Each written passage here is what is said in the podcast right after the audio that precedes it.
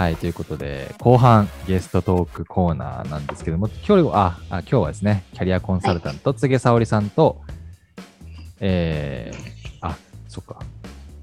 キャリアコンサルタント、柘植、あ、ごめんなさい、僕がなんか今、あの、何も考えずに読んでて、キャリアコンサルタントのとと、柘植沙織さんとの、あ、ごめんなさい、伝わらないですね、これ。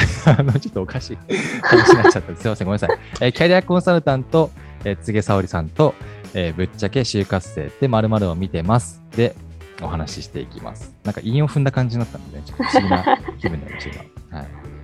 えーということで、あの、ちょっとあの、ブレイク中にずっと TikTok の話してたんですけど、あの、この、ね、ニュースの記事の、あの、下にコメントがね、書いてあって、やっぱ今の世代だったら TikTok よりも、あ、TikTok の方がなんかいいんじゃないかみたいな、その CM を打つよりもみたいなコメントがあって、その話をちょっとね、裏で盛り上がってましたけど。ごめんなさい、余談でした。いや、後半行きましょう。じゃあ、ぶっちゃけ、この就活生って〇〇みたいな、これもういきなり回答してもらった方がいいかなと思うんですけれども、はい。いいですか？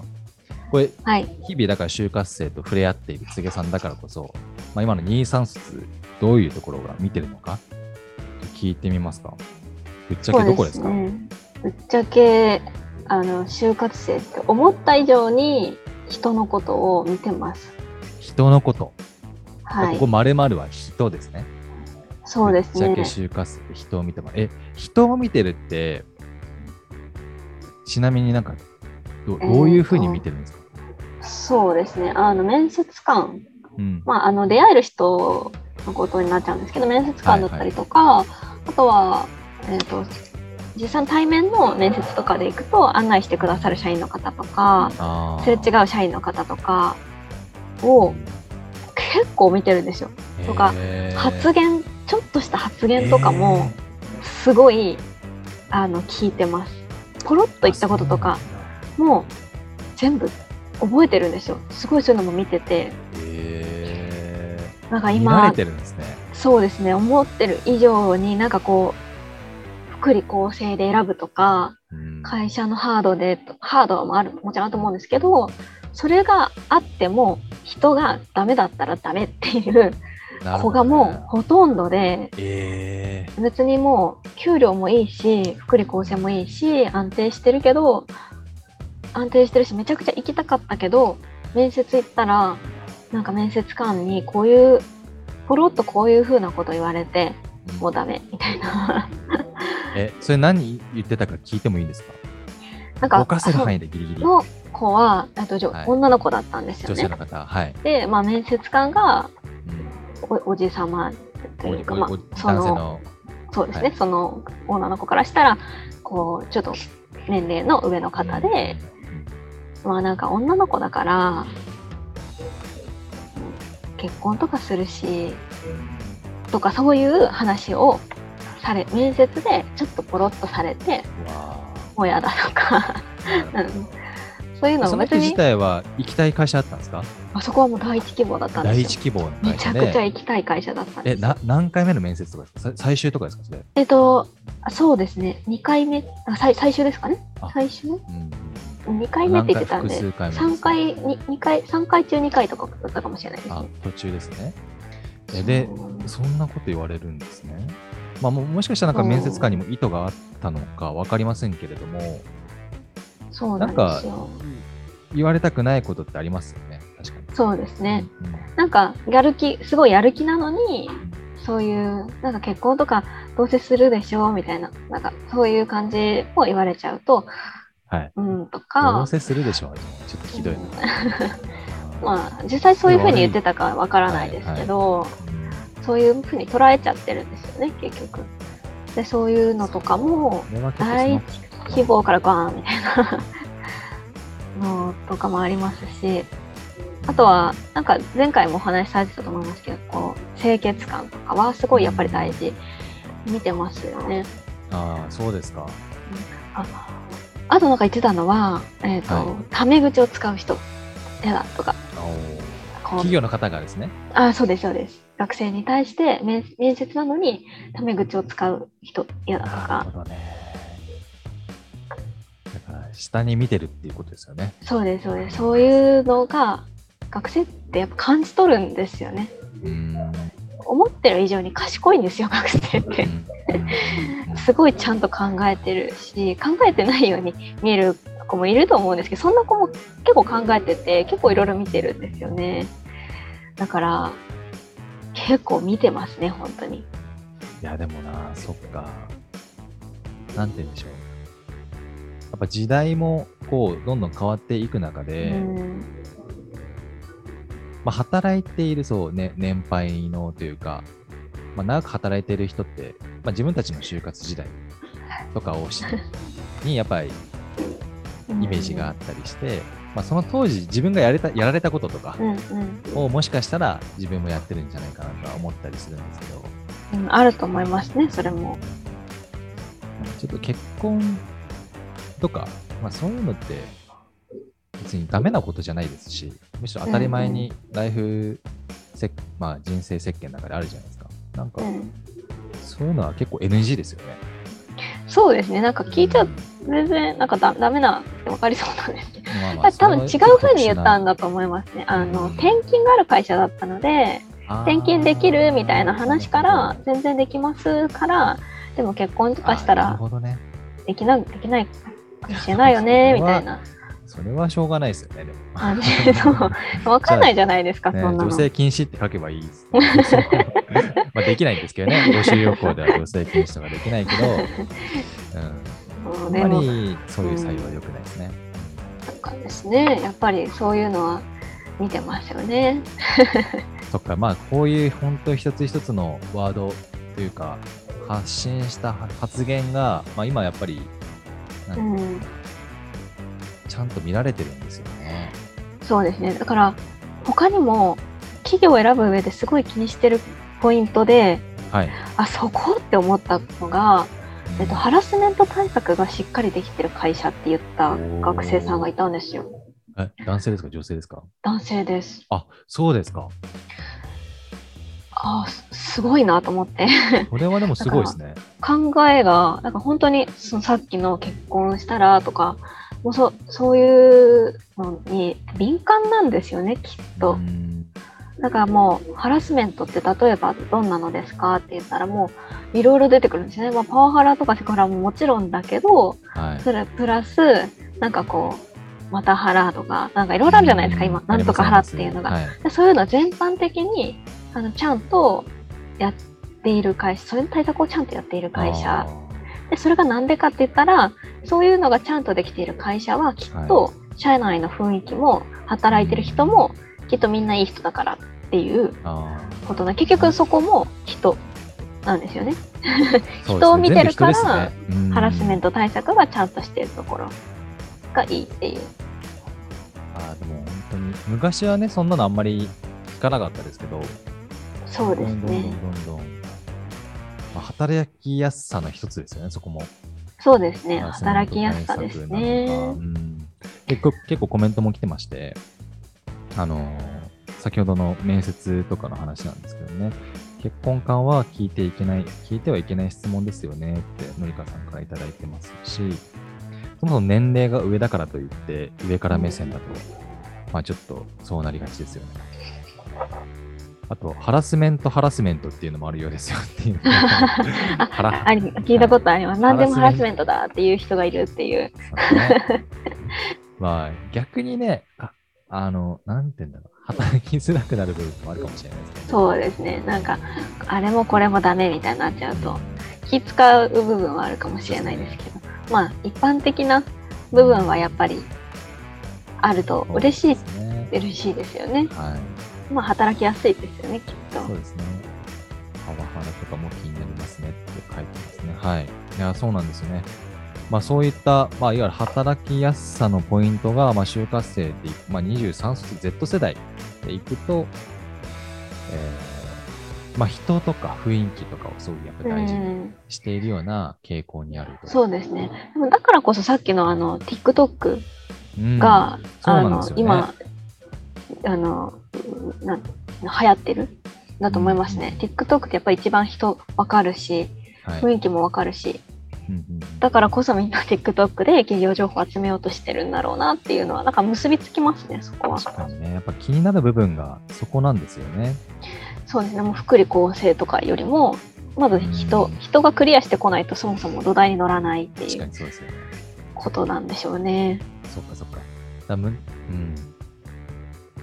人が大事で、そこで働いてる人は本当に知れるような、やっぱ、うんこの就活サービスっていうのが今後、やっぱ人気が出てくるんじゃないかと思いますけど、そうですどうどうですね。かえでも本当にそうだと思います。あのまもちろん書文書での情報っていうのも絶対的に必要だとは思うんですけど、うん。それだけで判断できる時代ではもうないうん。ですし、それこそそのそれだけで判断してミスマッチが起きて、で早期離職が増えているっていう今時代なので、うん。やっぱりそこをミスマッチをなくして定着をしっかりうんあのさせていくっていうことを考えると、はいやっぱりその情報を企業側もしっかりと発信をする、まあ、責任があるというか、何も発信しないまま、とりあえず採用だけして、うんどんどん若手が辞めてっちゃうとか、そうですね。それはわそのその若手の子だけの責任じゃないと思うんですよね。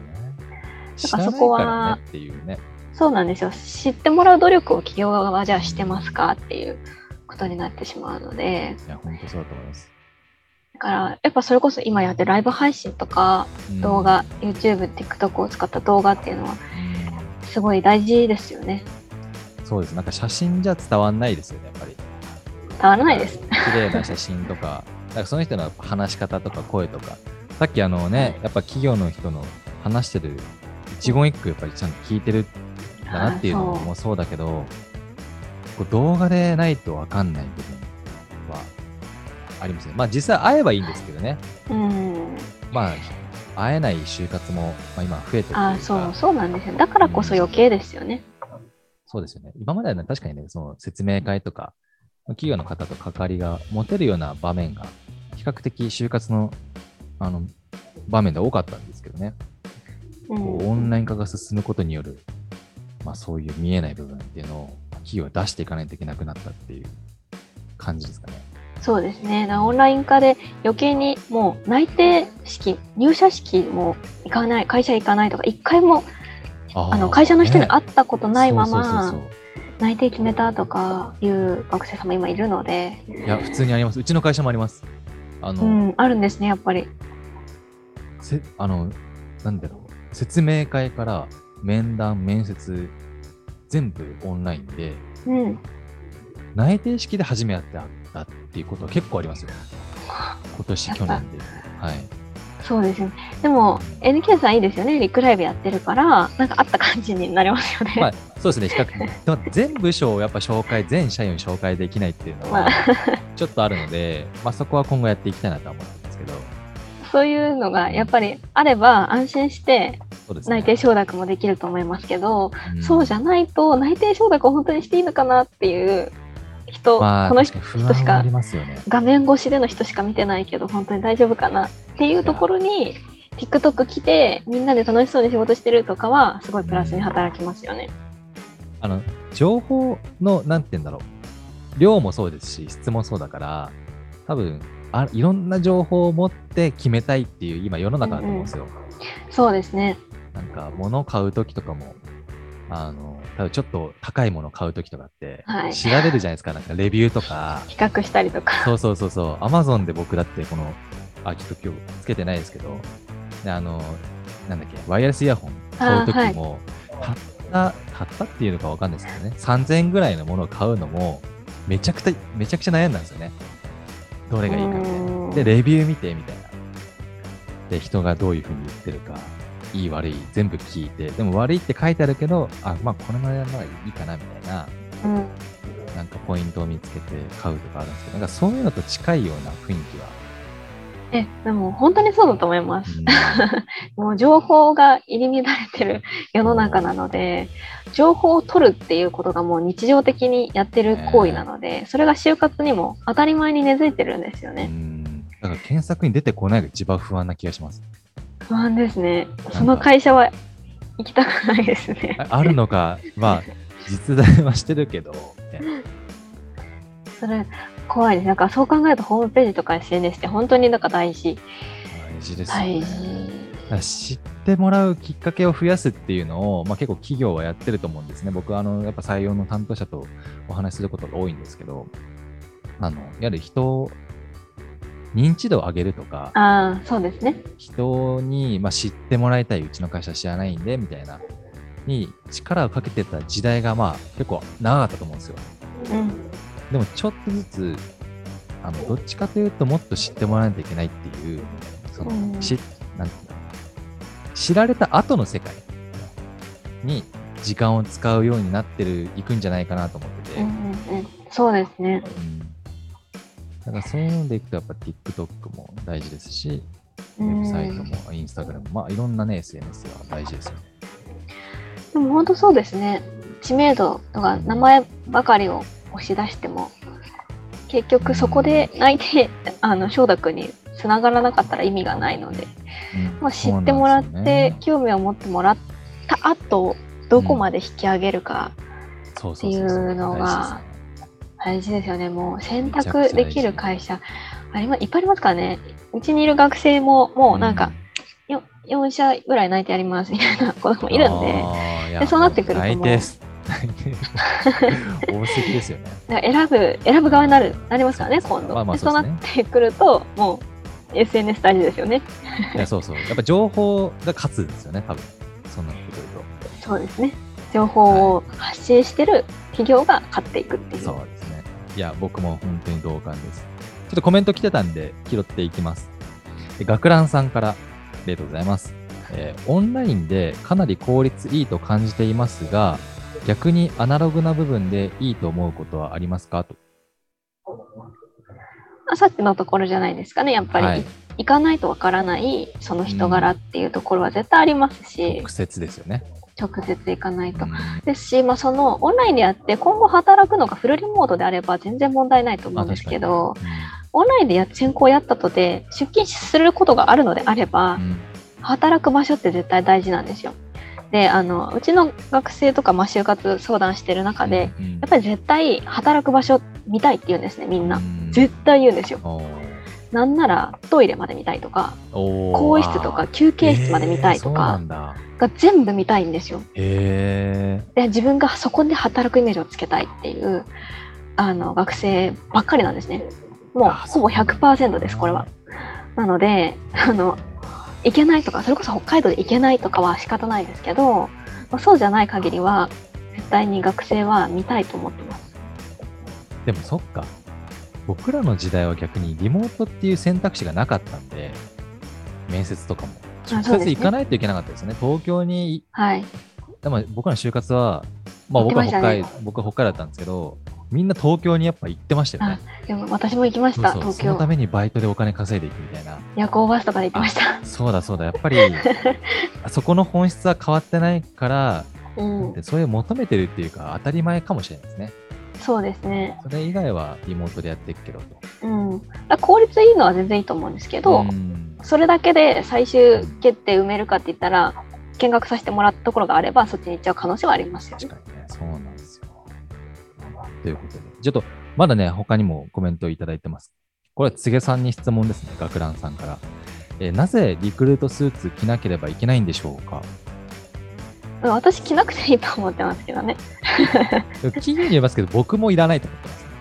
そうですね。あでも本当企業によりますよね。なんか昔ながらの、こう、なんていうんですかね。あのカチッとしたところね。そうですね。とこであれば、白襟付きの白シャツに黒いジャケットでっていうの方が好印象だと思いますけど、まあ印象の問題がありますね。そうですね。だから、別にリクルートスーツ着たくないっていう学生さんは、それをいいよって言ってくれる企業に行くのが一番ミスマッチない、あの、うんうんうんミスマッチがないですよね。リクルートスーツなんで着ないといけないんだよって言ってる学生さんが、リクルートスーツじゃないと絶対ダメっていう会社行ったら、それってミスマッチですよね。そうなんですただね、あれですよね、こう、リクルートスーツを絶対買う文化みたいなのが今あるから、とりあえず大学3年生だったら買っちゃうみたいな。でも結局一回も着なかったみたいな人もいるんで、なんかその辺は、なんて言うんだろう、自分が本当行きたい会社で必要だったら買うっていうような、うんやっぱ、ことでもいいのかなと思いますね。まあ、こう、リクルートスーツ業界から怒られそうですけどね。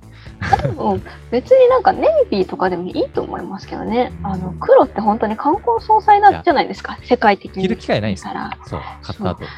だから本当にシンプルなネイビーのものとかで就活して全然いいと思いますけどね。まあ、その後使えるようなものがいいですね。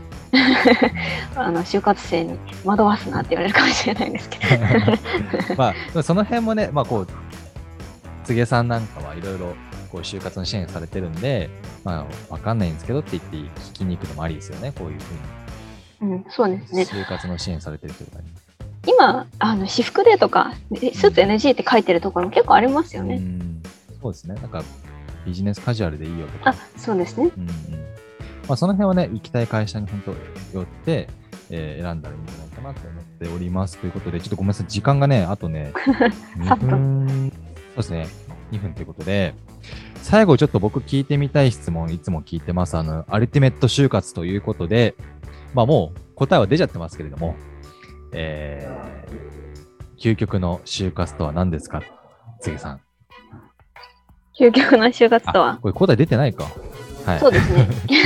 答えは出てないはいで。すけど、究極の就活とは、なんか私はいつも言ってるのは、楽しむこと。楽しむこと。楽しむことが就活。なんか自分を振り返る時間だと思ってるんですよね、就活って。確かにね。うんから、あの、究極の就活とはになる答えがわかんないですけど、うん就活とは楽しむこと、楽しむものっていうのは常に私は言ってます。でもじ、こうね、ネガティブワードだからこそね、しっかり楽しんでほしいっていうのはありますよね。そうです。あの、ちゃんと自分と向き合えば楽しめると思うんですよ、就活って。ああ、確かにね。なんか楽しいなって思えていれば、それはもう就活、究極の就活ができているってことかなって思います。ツイッターなんかでも、就活楽しいって言ってる人見るとちょっと嬉しくなるんで、あ、そうですね。まあそういう人が増えるといいで。すよね。楽しめない、楽しくないな、就活って思ってたら相談してほしいです。まあそうですね。ちょっと苦しいって思った瞬間には、ぜひ、いろんな人に相談するっていうそうですね。すごいはいいただければなと思います。えー今日はね、あっという間の1時間でした。あと1分ということで、えーのりかわさんもコメントいただいてますね。ありがとうありがとうございます。もう時間早かったですね。ということで。あっという間の1時間でした。もうちょっと話したかったんですけど、今日は。短かったですね。ああ、短かったですね。ということで、あ、もう時間がやばい。はい、次回のちょっと告知させてください。来週5月18日20 12時からは、えー新卒シニアエキスパート川島香織さんです。えーアデコ、アデコジャパンの方なんですけれども、テーマは就職を have to じゃなくて want to の世界にしたいうんうんということで、えー詳しくはリクライブのホームページからご覧ください。ということで、キャリアコンサルタント、柘植沙織さん、今日は1時間ありがとうございました。ありがとうございました。またね。また就活ラウンジで。就活ラウンジで、ぜひ、ツイッターもあ、ツイッターもよろしくお願いします。